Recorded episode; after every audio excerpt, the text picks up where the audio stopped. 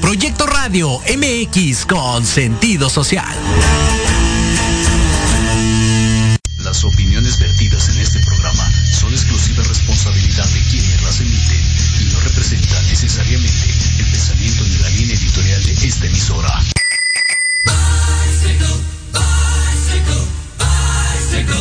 Más amor, menos motor, no contamina ni usa gasolina.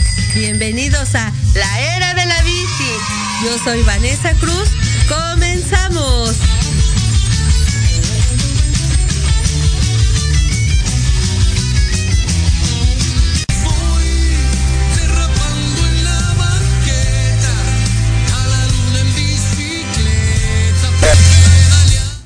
¿Qué tal? Buenas tardes. Ya es 29 de septiembre del 2021 y es un miércoles fabuloso. ¿Y qué tal amigos y amigas de la era de la bici, comunidad, también ciclista? Y el día de hoy nos acompaña una comunidad lectora que tenemos unas grandes invitadas de honor. Es Erika Adela Pichardo Ramírez, que ella es multiculturalista, es una persona que, que esto, esto es gracias a que ha viajado por el mundo, ahora sí que es ciudadana del mundo porque ha viajado, ha conocido y esto le ha permitido tener una gama importante de cultura de diversos, diversos puntos del mundo.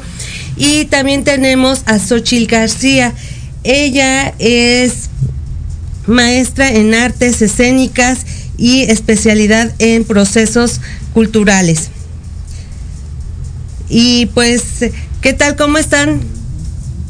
Hola, ¿qué tal Vanessa? Pues aquí muy emocionada de estar en tu programa que, que he estado eh, escuchando y la verdad está maravilloso. Muchas felicidades por tu incursión, está increíble y te deseo mucho éxito. Ay, muchas gracias. Y- Hola, buenas tardes a todas. También muchas gracias por la invitación. Y pues aquí estaremos charlando. Y platíquenme, bueno, primero, Xochitl, Yolo Xochitl, eres yo, Yolo Xochitl, es que tengo un poquito. Sí, así es. Sí, este, platícame cómo inicias en este proceso, porque a lo que, a que lo que leía en tu reseña, ahora te dedicas a, a la promoción de la lectura, pero de manera independiente. Platícame cómo ha sido tu proceso creativo. Claro, mira, ahorita estoy justamente como en ese arranque e inicio eh, del trabajo independiente. Porque anteriormente, o sea, creo que la promoción de la lectura se puede hacer en diferentes espacios, de diferentes maneras, y a veces sin que uno se dé cuenta. Entonces yo estaba como instalada dentro de lo institucional, eh, pues como docente de literatura especialmente. Eh, después ya eh, como que decidí esta parte ahora explorar sin ningún amparo de alguna institución, ¿no? Y sobre todo como por la cuestión del disfrute, de acercarnos más a la lectura desde esta concepción, ¿no? Del gozo, del placer lector, eh, sin seguir normas estrictas y por eso es que pues decidí como un poco encaminar este proyecto de lectura, de promoción de la lectura de manera independiente, nada más por el simple gusto pues de compartir y leer. ¿Y cómo ha sido tu proceso creativo, Erika? Hola, ¿qué tal? Este, eh, bueno, pues mira, em, a mí los libros siempre me han eh, proporcionado muchas respuestas ah, y mucho estímulo en la vida cuando he estado en situaciones, pues, de, de desánimo. Em, también me, me, han permitido viajar, me han permitido aprender, me han permitido ampliar mis horizontes en muchos sentidos y la verdad es que creo que hay un mundo increíble que muchas veces nos perdemos por falta de tiempo, eh, incluso hasta de recomendaciones, ¿verdad? De, de, algunos libros que para mí han sido eh, eh, maravillosos. Hay un eslogan por ahí de, de Imer que dice que todo lo que quieras saber está en los libros. Claro. Y pues yo aquí lo, lo vuelvo a compartir con la finalidad de que pues los, nuestros escuchas, ¿verdad? Se, se motiven de verdad este siempre la convivencia con los demás es maravilloso y aprendes, pero para mí los libros me han dado vida, me han dado confianza, me han dado crecimiento y me han dado muchas historias maravillosas y otras muy tristes también, pero que me da me hace ver que esta gama de, de alegrías, de historia, de, de, de todo, pues son la vida, ¿no?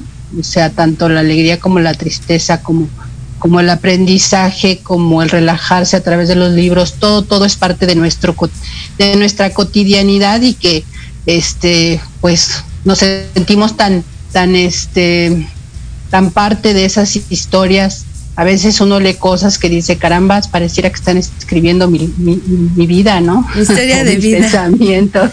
Sí. Entonces es un, es, un, es un mundo que de verdad no debemos de perdernos. Sí, de hecho, ahorita que hablabas de eslogan, hay una editorial que cuando pues yo era niña tenía un póster que decía cuando leo no me aburro. Y en esta pandemia como que todos aprendimos a ser creativos de distintos lugares y a lo que platicaba yo los Xochitl de, de manera independiente porque desde nuestro hogar podemos empezar a cultivar la lectura, esta parte de hacer nuestro club literario, se podría decir, o club de lectura en nuestra familia, desde, desde el seno familiar, y esto es súper importante.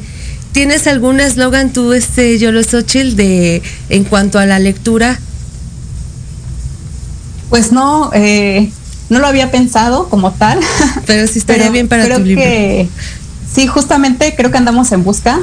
Eh, nos genera mucha, como que nos mueve mucho ahorita la cuestión de hacer comunidad, de poder interactuar justamente por algo que señalaste, que es lo de la pandemia, ¿no?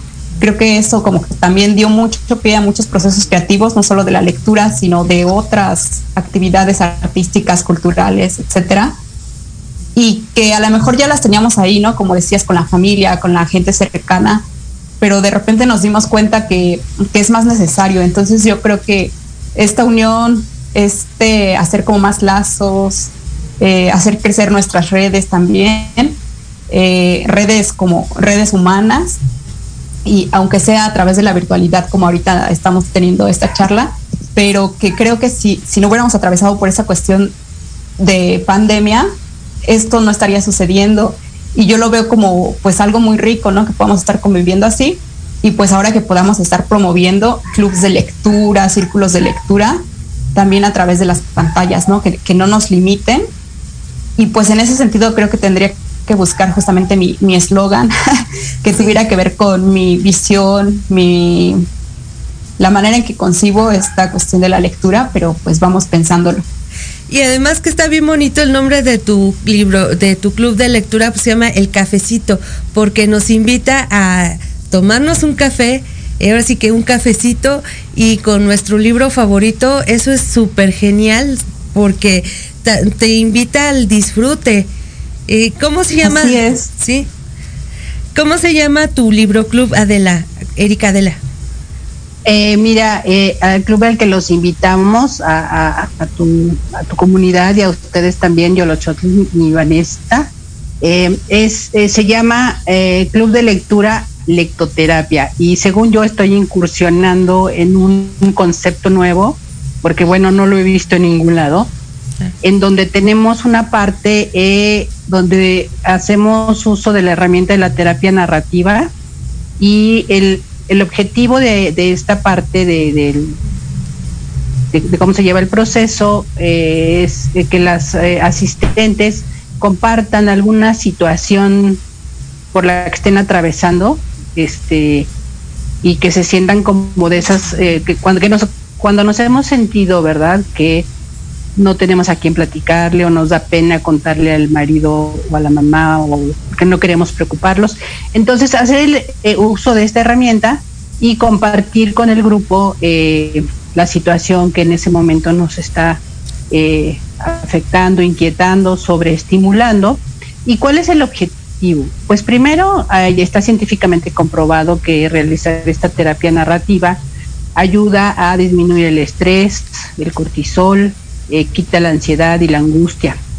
Segundo, eh, también en esta, eh, como tú pudiste ver, he tomado algunos diplomados sobre psicología y no estamos acostumbrados como sociedad a aprender a escuchar al otro. El objetivo también es que como comunidad lectora aprendamos a escuchar a los demás, seamos tolerantes, empáticos, pacientes, que no emitamos juicios de valor, si es bueno o si es malo, simplemente ahora sí que tener un oído amigo. Eh, no se permiten eh, durante esta, este momento de terapia narrativa, no se permite dar ni consejos, ni, ni opiniones, ni, porque el objetivo, insisto, básicamente es que la persona se desahogue que saque esa emoción. Eh, no sé si han escuchado hablar de este tema de la gestión de las emociones, que también es una de las tareas que como sociedad tenemos pendiente, aprender a gestionar nuestras emociones, porque pues muchas veces, como decía Aristóteles, ¿no? Este, enojarse es fácil, pero enojarse con la persona adecuada en el momento adecuado, con la, eh, con la fuerza adecuada, pues no, no suele pasar, ¿no? A veces nos enojamos con quien ni nos ni, ni quien no, la debe, no, Con quien no nos la debe, como se dice eh, popularmente. Vamos a ir a un corte y ahorita regresamos con más. Este tema es súper interesante, esto de la terapia narrativa, el arte, como como catarsis. Esto se está poniendo muy bueno. Y regresamos con nuestras invitadas del día de hoy, Erika Adela Pichardo Ramírez y Yolo Xochitl García, que son promotoras de la lectura del Libro Club.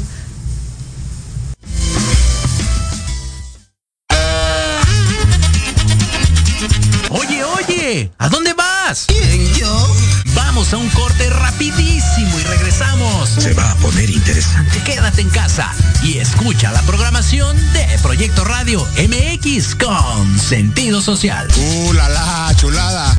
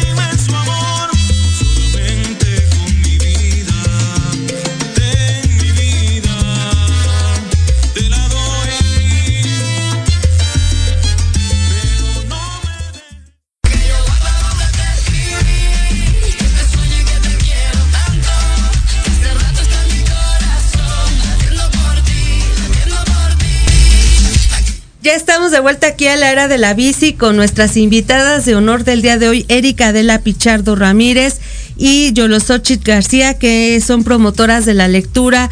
Y pues es un, una labor que nos nace del corazón, es porque se nos Así que porque sí, porque quiero y, por, y porque así es de libre las cosas y todos tenemos algo que contar y platícame, Yolo Xochitl, esta cuestión de que el cafecito y la eh, eh, tú en este sentido a lo que comentaba Erika de la de la gestión de las emociones, de la de la lectura como terapia, también porque en algún punto tenemos esta estas conexiones entre la lectura y la narrativa, son como estas se entretejen muchas muchas cosas en nuestras vidas personales con la literatura con la narrativa, incluso cuando leemos algo científico también puede ser. Sí, así es. Fíjate que mientras escuchaba a Erika, sí. pues también este, iba yo como reflexionando lo importante que es y lo diverso que es la lectura, ¿no? Como hay muchos caminos de abordarlo y muchos objetivos, ¿no? Si lo quieren ver así como que nos pongamos un objetivo. Eh, realmente yo creo que todas las artes, todas, todas nos permiten esta cuestión terapéutica también. Claro, habrá quien, este, quien no quiera transitar por ese camino, pero yo creo que es muy sanador y muy importante generarlo.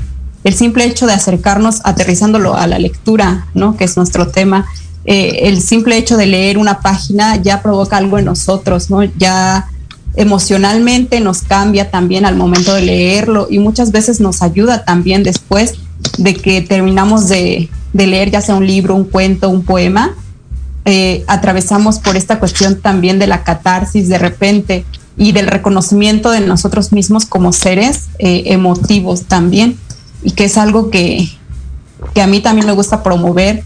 Eh, fíjate, voy a hablarte un poco sobre el título, ¿no? Del cafecito.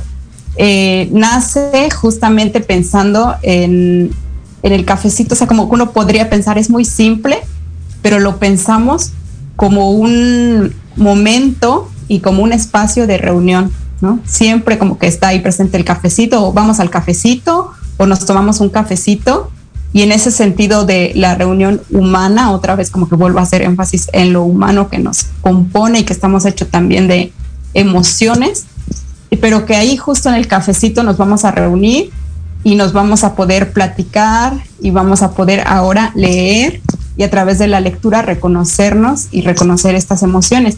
Y bueno, el trabajo que platicaba la compañera Erika, pues me parece estupendo porque no se queda solo como en la lectura, ¿no? Sino también como un proceso de escritura, entiendo un poco, y de reconocimiento también personal. Entonces eso pues está genial el trabajo que realiza. Sí, porque eh, eh, hablando también a mí lo que me remontó Erika es en el libro de Carta al Padre o, Carta al Padre de, de Kafka. Kafka. Ah, o sea, es un, ah, yo lo leí de adolescente y lo volví a leer ya como que en mis treintas y lo entiendes desde, distintos lugares, pero es esta parte de la lectoterapia que comenta Erika, de, sacar un, sentimiento que a veces tenemos desde niños, a lo mejor con nuestros padres, con nuestras situaciones, ahora que los niños viven el, eh, cuando iban a la escuela el acoso escolar llamado bullying, que ahorita pues afortunadamente pues yo creo que que ya, ya, ya como están en, clase en casa, pues no, no lo han padecido, pero es también parte del proceso de la vida y de las experiencias que nos permiten esta, esta terapia narrativa que comentas. ¿Qué libro te cambió la vida, Erika? Sí, sí, si me permites este, intervenir un poquito con esta carta que que a mí también cuando yo la leí por primera vez me, partió el alma porque eso es lo que tiene la lectura. Como hay una frase en la Biblia que dice, este, eh, que llega hasta que, te llega hasta el tuétano de los huesos y, rompe lo más duro que hay en ese tuétano, ¿no? O sea, es decir, te llega tan a fondo que aunque no quieras, este, te hace reflexionar, te hace meditar, te hace vivir la experiencia, ¿no? Cuando te sientes relacionado o, como parte de... Y bueno, e, este, este proceso catártico eh, que podemos utilizarlo de este ejemplo que tú muy bien mencionas de Kafka en esa carta a su padre, este, pues nos dice muchas cosas, ¿no? Nos dice la necesidad de expresar una situación que está ahí, que tenemos atorada, la necesidad de hablar del tema paternal o maternal o familiar o de amistad, que también son temas que a todos los seres humanos nos mueven, eh, la necesidad de ser escuchados, ¿no? Porque cuando uno escribe, no solamente está escribiendo para uno, está escribiendo para ser leído. Bueno, no siempre, es porque también es esta parte de la terapia escrita, que, también es parte de este club de, terapia narrativa, este, para hacer catarsis, ¿no? Y como bien decía nuestra compañera, discúlpame si pronuncio mal tu nombre, que es muy bonito, pero que no estamos. Eh, de, Yolochostle. Perdón si lo está bien. gracias, Yolo. Este, como bien dice ella, el estado emocional. Mira, también hay investigaciones importantes donde se habla del, de la eh, situación psicosomática de los seres humanos, ¿no? Si nos guardamos las emociones, si las guardamos, estas emociones tarde que temprano van a salir de una u otra forma. Y pueden salir eh, cuando gritamos y hacemos cosas de las que luego nos arrepentimos, o lastimándonos a nosotros, comiendo excesivamente, eh, que son los procesos de ansiedad, o bien puede ser hasta en un cáncer o una enfermedad, ¿no? Entonces, no solamente es eh, la oportunidad de tener eh, este, este momento de terapia narrativa, que pues efectivamente no siempre es como, ay, sí le voy a entrar y voy a hablar de todos mis problemas, este, pero sí esta oportunidad incluso de escribirlo también, porque de esa manera eh, sacas esa emoción, ¿no? Y la sacas de tu cuerpo si es que te está afectando. Incluso las emociones exacerbadas de alegría de, también son, también afectan al cuerpo, ¿no? Eh, eso por un lado. Y por otro lado, como, como bien decían, es aprender a expresar nuestros sentimientos, ¿no? a través de, del tiempo. Y luego hay situaciones que uno va cargando eh, de años, ¿no? Y si uno empieza a sacarlas, termina liberándose de ellas. También es la oportunidad de liberarse de esas cargas que no nos dejan vivir al 100 por irlas cargando, valga la redundancia, ¿no? Y bueno, pues yo la verdad te puedo hablar infinidad de cosas respecto de esta, eh, eh, de este club que pues estoy realizando con mucho entusiasmo, que también es en conjunto con el Fondo de Cultura Económica, porque justo con ellos tomé este curso. Y, y bueno, lo que nada más quiero comentar que surgió este tema de la terapia narrativa, un curso que tenemos con una profesora Raquel eh, Ramírez, que ella es feminista, de este curso son del Museo Memoria y Tolerancia, de que también yo soy muy seguidora. También tomen estos cursos, les van a encantar. Este, y pues ahí muchas chicas expresaron eh, varios, hemos expresado varias situaciones cotidianas con, con, con la parte femenina de nuestras vidas, ya sean abuelas, madres, hermanas, eh, vecinas, amigas. Y creo que ahí hay mucho material también que abordar. Necesitamos hacer comunidad como mujeres, eh, ser, eh, tener sororidad, que es un término que se está utilizando ya mucho ahora para asumir que no estamos en, que no estamos peleadas las mujeres entre sí, que debemos unirnos como madres, como hijas, como hermanas, como amigas, porque además pues la situación de nuestro país este nos está este urgiendo, ¿verdad? Una comunidad más unida, más eh, que se comprenda más, que sea más empática y bueno, insisto, yo puedo seguir hablando hasta, hasta donde me lo permitas. Y además pues, también no estamos peleadas con el género opuesto que es este el masculino ni con ninguna otra de las de la comunidad del LGTB, si lo dije bien, este no estamos peleados con nadie, o sea, simplemente es aprender a, a conocernos y a través de que nos conozcamos vamos a aprender a respetar a los demás y tan tan. no balazos. Exacto, así como lo acaba de decir mi querido Jimmy, abrazos y no balazos, como lo dice nuestro presidente. Y, esto del cafecito, porque además Yolo tiene algo bien interesante también, que se dedica a los títeres y, y, y que todo nos va llevando a esta red de, de conocimiento en, en, el arte, porque también los títeres tienen esta parte también de terapia y a la vez, porque el titiritero no solamente es el proceso de de, de, la obra, de buscar, elegir una obra literaria para, para poner la, la obra, sino también es desde la construcción de, de, de los muñecos, de los títeres. Y tenemos también, nos están diciendo Patti nos escucha desde Buenos Aires, Argentina. Les mandan un abrazo, chicas. Fíjense, ya estamos. Hola, Patti. Patti, te esperamos en el club de lectura lectoterapia. y en y en Cuernavaca también nos escuchan desde Ecuador, en la web también nos escuchan. Ya está Lalo también. Hay hay varias gente que está este por aquí y pues pues la verdad, pues muchas gracias porque sí tenemos ahora saludos. Yo creo que este, pues a veces este no, no, no se conecta la gente, pero sí, ahora sí se están conectando, luego nos escuchan por la tarde.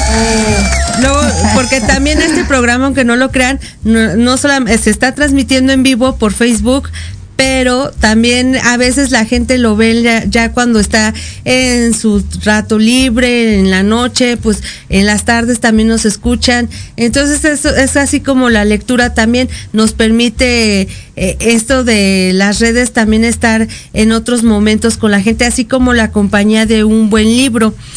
¿A qué nos dices al respecto, Yolo, sobre los títeres y este y el libro club El Cafecito? En algún momento también van a hacer estas conexiones entre, entre la magia de los mu muñecos de los títeres con el cafecito de la promoción de la lectura.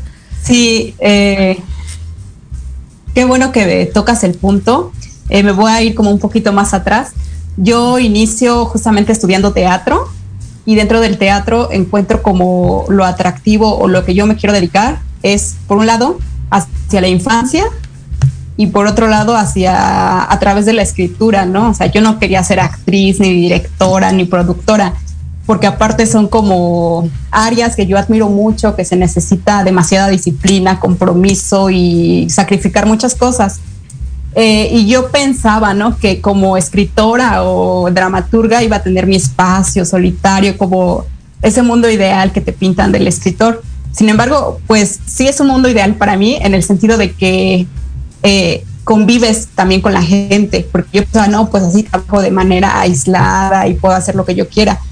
Pero para poder escribir y poderle, pues hablar a la infancia, que era lo que me interesaba en ese momento, pues tienes que conocerla y la conoces solamente a través de la interacción, ¿no?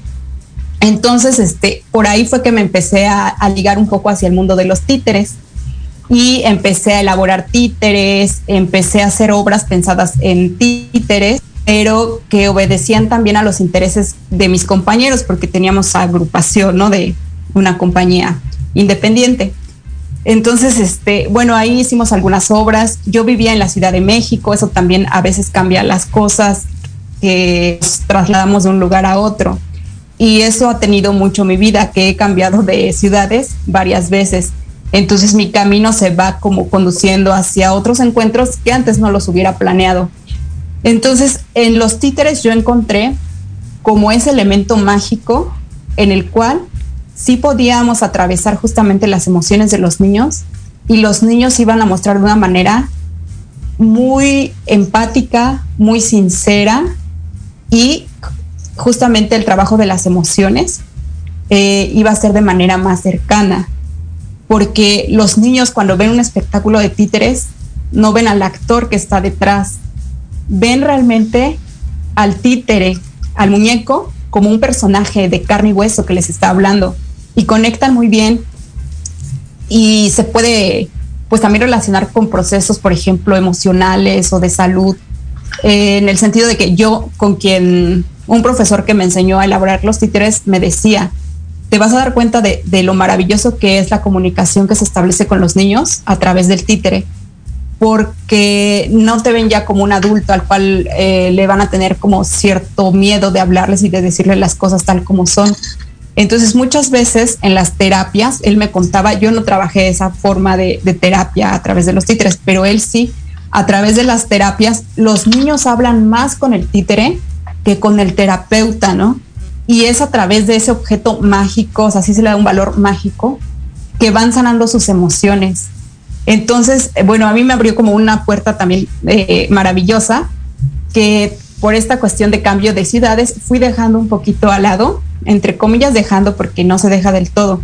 Entonces, ahora en este punto en el que estoy, actualmente eh, vivo en San Cristóbal de las Casas, aquí en Chiapas, y apenas, o sea, llevo unos cuantos meses instalándome acá, viendo de qué manera puedo seguir creando ciertas cosas con las que me gustan y cómo ligarlo con la lectura ahora. Entonces sí va a haber un proceso en el club de lectura El Cafecito en el que vamos a hacer otras actividades eh, relacionadas pues con el teatro, con las máscaras, con los títeres. Vienen muchas, muchas cosas. Como te decía, esto apenas lo estamos iniciando y un poco promoviendo. Entonces no hemos tenido nuestra primera sesión y por ello estamos aquí también para invitarlos nuestra sesión de inauguración va a ser hasta el 30 de octubre, pero va a ser en un evento también como creado con mucho cariño para todos los que se nos quieran unir, que tiene que ver con la creación literaria a través de calaveritas literarias. Entonces también aprovecho para invitarlos a participar en nuestra convocatoria de calaveritas literarias. Eh, tienen hasta el 22 de octubre para mandarnos a través de nuestro correo, que es el Nos pueden mandar eh, todas sus creaciones eh, en cuanto a calaverita literaria y va a haber premiación con tres categorías, que es la categoría infantil, juvenil y adultos. En este momento, como que regreso un poco con lo que empecé, que era al inicio yo quería dedicarme mucho a la infancia, actualmente también, pero también tengo la posibilidad o el gusto de compartirlo ya más a un nivel familiar. Por lo tanto, en esta primera convocatoria del club estamos pensándolo como una unión familiar entre público, pues infantil, juvenil y también adultos. ¿Puedes volver a repetir de favor las donde pueden enviar las calaveritas, las redes sociales o el correo electrónico donde pueden contactarte? Sí, eh, el correo electrónico es club de lectura el cafecito arroba gmail.com y nuestro Facebook donde podrán encontrar más información es igual, Club de Lectura El Cafecito. Ahí nos pueden encontrar. Y si no nos siguen, pues es el momento de que nos sigan porque tenemos tiempo para que se vayan este, enterando de nuestras convocatorias y diferentes actividades. Erika, ¿tú en cuál, qué redes encuentran eh, tu, tu taller de lectura terapia eh, a través de la promoción de la lectura? Pues mira, estoy esta semana justamente este, estoy eh, iniciando ahorita de entrada por WhatsApp, les doy mi número 55 23 34 55 53 Club de Lectura Lectoterapia. Y quiero decirle a Yolo que ya voy a ser seguidora de ella porque todo lo que está comentando también me interesa Está también pedagógicamente estudiado que para los niños la comunicación efectivamente a través de los títeres o de los cuentos, ellos aprenden más a enfrentar situaciones de estrés, de angustia, eh, incluso a crear sueños y, a tener una autoestima elevada y a, um, enfocar sus objetivos. Eh, los cuentos son fundamentales en la vida de los niños eh, los eh, títeres son una maravilla. Yo me hizo recordar eh, cuando mis hijos estaban pequeños y yo siempre les hablaba a través de los títeres porque compraba algunos pues en las calles, ¿no? Que te pones en la mano y les y siempre me decían, mamá, que hable el gatito, mamá, que hable el perrito, mamá, vas a hablar. Y, y, les encantaba, o sea, yo los veía cómo se, se trasladaban inmediatamente como a un mundo mágico y me encantaba, me encantaba esa parte. Así que pues yo lo muchas felicidades y ya, ya tienes una seguidora conmigo.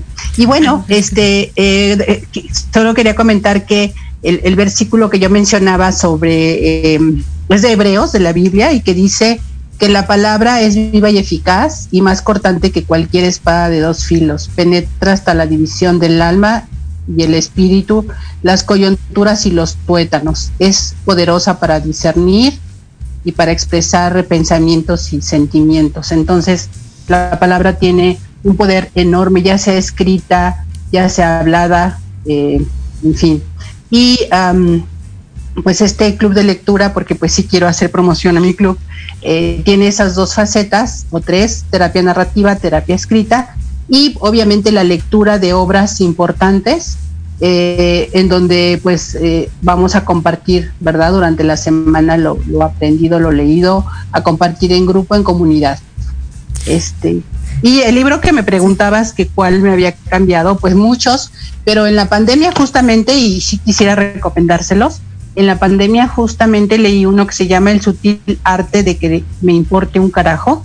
Y de verdad, cuando ustedes saben que para muchos de nosotros este tema de la pandemia nos vino a cambiar la vida en muchos sentidos, que fue, no solamente nos cambió la vida, sino perdimos algunos seres queridos, perdimos también trabajos, perdimos, eh, perdimos muchas cosas. Estamos en un proceso de duelo porque hemos tenido pérdidas consecutivas en muchos sentidos y también hay ganancias, ¿no? También hay muchas ganancias, pero este libro a mí me, me, levantó porque sí de pronto me sentía yo que me sumía en, eh, particularmente los primeros seis meses de la pandemia. Eh, sí yo perdí a un hermano muy querido, este, no propiamente por el COVID, pero sí en una situación donde precisamente por el COVID no pudimos estar cerca de él en el hospital, no pudimos velarlo, entonces para mí fue terrible. ¿No? Y sé que, muchos atravesamos por situaciones así. Así que si alguien se encuentra en una situación difícil actualmente, yo les sugiero este libro que a mí me levantó de una situación eh, anímica muy, muy complicada. Espero que lo disfruten tanto como yo. Sí, esto que comentas es muy importante. El, el, ¿Cómo se llama el libro? El sutil arte de que me importe un, carajo. Un carajo. No, no recuerdo el, el, escritor, pero así lo encuentran. Lo googlean y lo encuentran. Sí. Y de hecho, si quieres, te mando el link, Estebane, y ya pues si lo quieres compartir con tu comunidad, pues ahí. Claro que sí, para dejárselos en, abajo de los comentarios a nuestra gente que a la que quiera eh, les compartimos el link, porque sí es muy importante esto que estás mencionando, Erika, porque mucha gente eh, derivado del COVID ha perdido muchos seres queridos, a, seres queridos y a veces hasta familias enteras me he enterado de, este, de, que perdieron no solamente a la mamá, al abuelo, hermanos, o sea que, que fue como que casi varios familiares y unos medio la libraron y todavía están trabajando en este proceso de, de seguir adelante otros también por derivado de otras enfermedades porque eh, también perdieron familiares, yo también me cuento en uno de ellos y todos vamos saliendo adelante de esta pandemia como, como podemos y es muy importante por eso el arte, la literatura, la, la promoción de la lectura que nos permite estar ocupadas nuestras mentes en cosas positivas que nos dejen algo bonito para seguir trabajando el día a día en nuestra vida cotidiana. ¿Qué libro te marcó a ti, Yolo, en esta pandemia? Eh, fíjate que es una pregunta bien difícil de contestar porque creo que mientras más eh, lees y lees, como que dices, este libro, y después pasas a otro y dices, este, este. Entonces, como que realmente eh, poderte decir un solo libro, fíjate que coincidió, tal vez no fue el libro que me marcó, pero coincidió mucho que justo al inicio de la pandemia eh, yo me interesé, bueno, previamente ya tenía ese interés por la migración, pero la migración infantil, porque se me hace un hecho, pues, más allá de lo terrible que puede significar, pues muy complejo que, que quería yo entenderlo, ¿no? Entonces leí algunos libros justamente de, de migración y híjole, se me acaba de ir el nombre, pero es un libro, si lo recuerdo ahorita se los digo, relata desde la voz de un niño migrante su experiencia. Es un niño que viene del Salvador y va cruzando por diferentes estados de México y eh, al final él lo único que dice es que lo único que quiere es ir a la escuela porque nunca ha tenido la oportunidad de ir a la escuela y es un niño que tiene 13 años cuando relata eso y luego al final se agrega como una nota más informativa sobre qué es lo que pasó con ese niño, ya que está tomado de un hecho real, ¿no? Entonces, pues no les cuento qué pasó con ese niño para que si ahorita se me viene el nombre, se los comparte y también se acerquen, porque también justamente nos conecta mucho con las emociones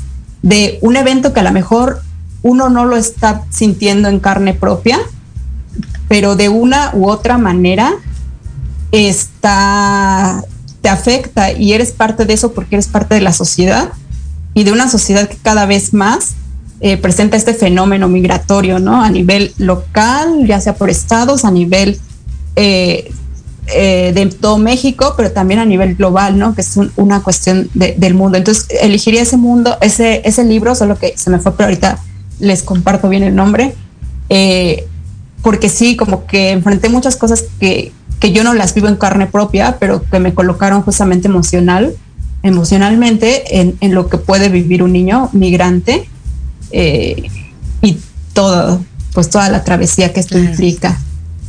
Sí. Este, vamos a ir a un corte y ahorita regresamos con más de la era de la bici y con nuestras invitadas del día de hoy, Erika Adela Pichardo Ramírez y Yolosochil García, promotoras de la lectura en sus comunidades. Proyecto Radio MX, tu opinión es importante. Un mensaje de voz vía WhatsApp al 55 64 18 82 80 con tu nombre y lugar de donde nos escuchas. Recuerda 55 64 18 82 80. Ahora te toca hablar a ti.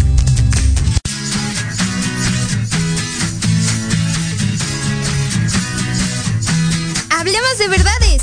Sí, sí Con Edith. Confesiones, consejos, risa, diversión y entretenimiento te esperan en tu programa Las Netas con Edith.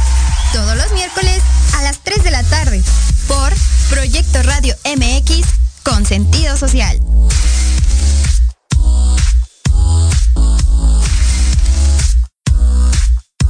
El impulso a la economía local, la ayuda social y el entusiasmo juvenil se juntan en un espacio donde la voz eres tú. No te pierdas todos los miércoles Ignelia, Territorio Guinda, donde traeremos para ti fundaciones y asociaciones, así como temas y entrevistas juveniles que te harán reflexionar.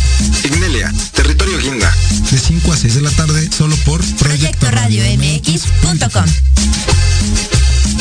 Hola, yo soy Liliana Huerta. Hola, yo soy Jesús Tecruceño.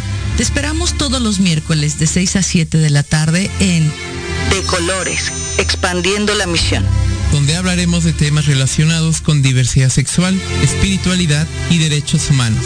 Escúchanos por Proyecto Radio MX con sentido social.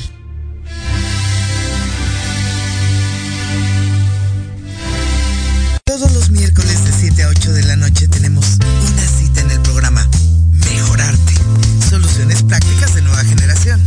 Porque en la vida lo que no mejora, empeora. Y la diversión también. Podrás dialogar con competentes especialistas y aprender temas de vanguardia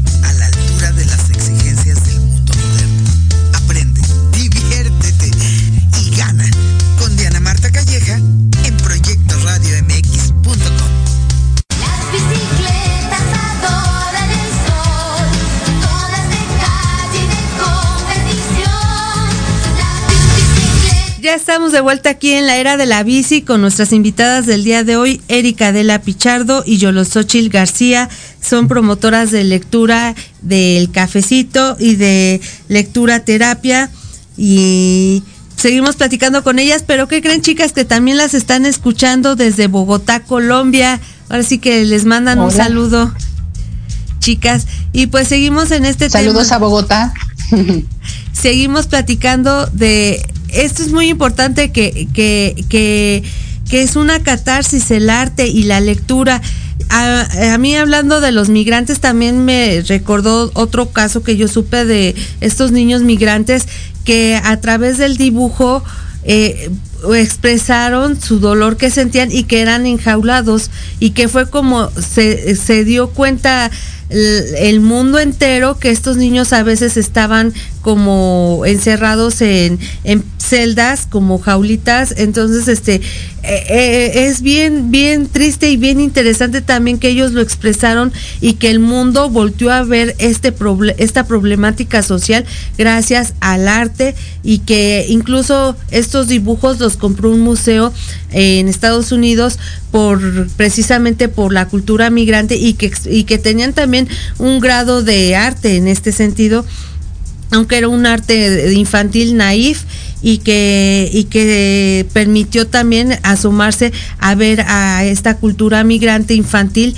que, y, que violan sus derechos humanos en todos los aspectos y qué y qué interesante Yolo ya te acordaste cuál es el título del libro porque ya me dejaste así como sí sí sí como que eh, ahora sí ya lo así como esa noción de eh, el niño del tren, pero ya se, es Dionisio, el niño del tren del norte, de Paulina del Moral. Es Dionisio, el niño del tren del norte. Y eh, se consigue yo creo que en la mayoría de las librerías. También fíjate que lo que mencionabas, sé de, de proyectos de lectura que trabajan en la frontera o en las fronteras, ¿no? Pero especialmente como en la frontera norte de México, con eh, centros de detención migrante y están pues haciendo trabajo de lectura, de escritura, justamente pues con los niños que no, que viajan solos, porque es pues, una cantidad muy considerable de niños migrantes que viajan sin acompañamiento o que viajan y en la frontera pues son separados justamente en esto que decías, ¿no? Las jaulas de detención. Entonces sí, sí hay trabajos de eso, de promoción lectora y, quizás son muy, muy importantes y creo que están haciendo algo, pero a lo mejor no son todavía tan... Hace falta más, ¿no? Creo que hace falta más. Y por otro lado, quería eh, mencionar una de las frases que por ahí tengo rondando en la cabeza eh, respecto al teatro, pero lo puedo trasladar a la lectura también, ¿no? Que decía, el teatro tal vez no puede cambiar el mundo, pero nos da la certeza de que el mundo puede cambiarse y es algo por lo que vale la pena luchar. Entonces creo que lo mismo pasa con la lectura, el fomento de la lectura, la promoción lectora, nos puede dar la certeza en ciertos contextos de que el mundo puede cambiarse. ¿Alguna frase que tú recuerdes, Erika, sobre esto de la lectura, hablando del tema? Eh, bueno, pues leer eh, nos hará libres, ¿no? Eh, no, la verdad no sé quién, quién la, la, dijo, pero eh, sí, sí nos da la libertad. El leer eh, nos hace libros libres porque nos permite tener un criterio más amplio respecto a diversos temas, ¿no? A veces uno se, se encasilla en un solo tema y no se da cuenta que el mundo es tan diverso, tan vasto, eh, y que gracias a esa diversidad y, a esa parte que es vasta, nosotros también podemos pues llenarnos y compartir de ello. Sí, y además, el, ah, como lo acabas de decir, el, nos permite ser libres y esta libertad, así como nos permite salir adelante y conocer también otros países, otras historias, otros momentos, otras épocas, porque también nos remonta también a un estilo de vida. A mí, bueno, ahorita que, que comentaban de sus libros, yo les voy a comentar que, es, que a mí, por ejemplo, el libro que me ha marcado es La insoportable levedad del ser. Ese libro, eh, cada que lo leo y lo, bueno, lo voy leyendo dependiendo dependiendo de mi estado de ánimo y a veces este hasta me salto capítulos y siempre le entiendo otra cosa diferente y, y siempre voy pensando en, ah, mira, es que así vivían en los años 70 en esta Europa del Este y, y, y, que, y que están viviendo esta posguerra de la Segunda Guerra y, y que fue una, un periodo también complejo para esa sociedad de y vas pensando en otras cosas como como que yo también, yo soy muy de leer a León Tolstoy, y, y siempre pienso, estoy, eh, sí, pienso mucho en, eh, en ese tipo de Europa de del siglo XIX, siglo XX, principios, y, y, que, y que era compleja también para, para esta sociedad. Actualmente, pues también, luego también pienso en nuestro México, cuando el libro que, que actualmente un amigo me comentó que en las secundarias les están ya dejando leer a los niños las batallas en el desierto, ya no les dejan leer el mío Cid o la Iliada, sino este tipo de literatura que, que es más juvenil y que ya les da una gama de posibilidades también a ellos de, de, de pensar nuestro México eh, cuando ya se empieza a insertar en después de la Revolución Mexicana a una modernidad, a comprar el pan de caja, a cómo era la Roma cuando paso por esa avenida importante, porque para los amigos ciclistas es una avenida súper importante, la avenida Álvaro Obregón, que es en la Ciudad de México, la colonia Roma, y, que, y, que, y que nos habla de este proceso de que cómo fue cambiando también la colonia Roma. Eh, entonces, se- nos permite pensar en otros momentos y en otros lugares la literatura, así como la bici, nos crea esta sensación de la libertad, también la literatura. ¿Algo más que quieran agregar? ¿Algún libro que le quieran recomendar a la comunidad de la era de la bici? Eh, Yolosochitl. Mira, eh, quiero eh, decirte algo respecto a esta cuestión de la bici, justamente, porque si bien yo no soy ciclista, espero algún día poder, este, como hacerlo, porque sí, hay circunstancias por las cuales no me he acercado mucho a andar en bici, pero yo reflexionaba, ¿no? Y pensaba también que la bicicleta nos permite leer las ciudades de otra manera, ¿no? Digo las ciudades porque nos remitiste ahorita a la colonia Roma y todo eso, entonces no es lo mismo eh, andarnos en transporte público, en carro, que andar en una bicicleta recorriendo las ciudades. Entonces ahí yo lo conectaría justamente con la lectura del mundo, cómo leemos el mundo también, no necesariamente el texto escrito que nos han enseñado a que eso es lectura, ¿no? Sino también cómo a través de nuestros sentidos podemos leer nuestra ciudad o nuestro pueblo o nuestro entorno, ¿no? La naturaleza, todo eso. Entonces creo que la bicicleta nos permite justamente hacer otra lectura porque eh, quizá miramos desde otros ángulos también. Y pues respecto a recomendaciones de libros, pues es que es otro tema así como bien difícil, ¿no? Porque puedo decir mis libros favoritos, pero también cada etapa, como decías, lo leemos de otra manera y así. Ahorita recordaba que yo mucho tiempo cuando fui más joven eh, amaba a Julio Cortázar, toda su literatura. Rayuela. Y, y, ah, justamente Rayuela era como que todos los jóvenes estaban leyendo Rayuela y cuando lo leí sí me gustó y todo, pero creo que recomendaría más El Perseguidor, que es un cuento. El Perseguidor, eh, para mí como que hay muchos contrastes y como muchas identificaciones con mi vida cotidiana. Eh, cu cuestiones como reflexivas, un poco existenciales también, ¿no? Entonces, El Perseguidor es como de mis cuentos favoritos de Julio Cortázar y creo que no es como tan popular como justamente nos remite Rayuela. También historias de cronopios y famas, que son relatos breves y muy diferentes. Eh, quizá me quedaría ahorita con esa recomendación de Julio Claro. Cortázar. ¿Alguna recomendación rapidísima, Erika, para nuestros amigos lectores y ciclistas de la era de la bici?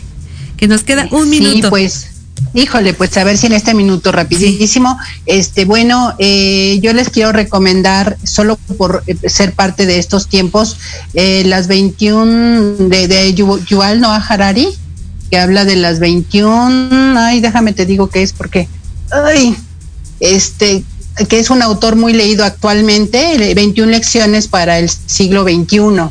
Creo que estamos atravesando por situaciones muy cambiantes y para estar como que actualizados, pues eh, este libro nos va a ayudar a orientar nuestros caminos, claro, de forma práctica, ¿eh? Aquí no vamos a hablar de emociones ni nos que ser prácticos. Entonces, ese les recomiendo.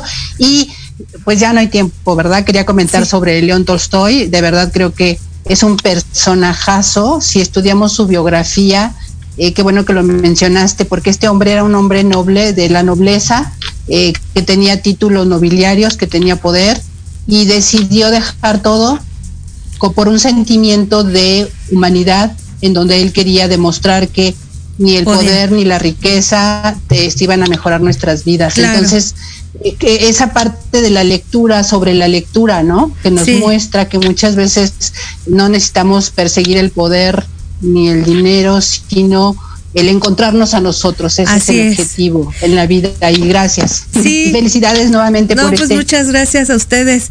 Podcast. Seguimos en contacto y para y tenemos agendado otro programa más porque nos quedamos con muchísimas más cosas para platicar con las dos. Es- fue muy rico el programa el día de hoy.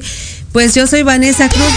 Los esperamos en la próxima semana con más de la era de la bici. Muchas gracias a mis invitadas, a Erika Adela Pichardo Ramírez y a Yolosochil García. Gracias. Nos vemos hasta la próxima. Hasta luego, muchas gracias. Gracias. Sigamos rodando por la vida. Los espero la próxima semana en la era de la bici. Síganme en mis redes sociales como Vane Arándano en Facebook, Instagram como Arándano Vane.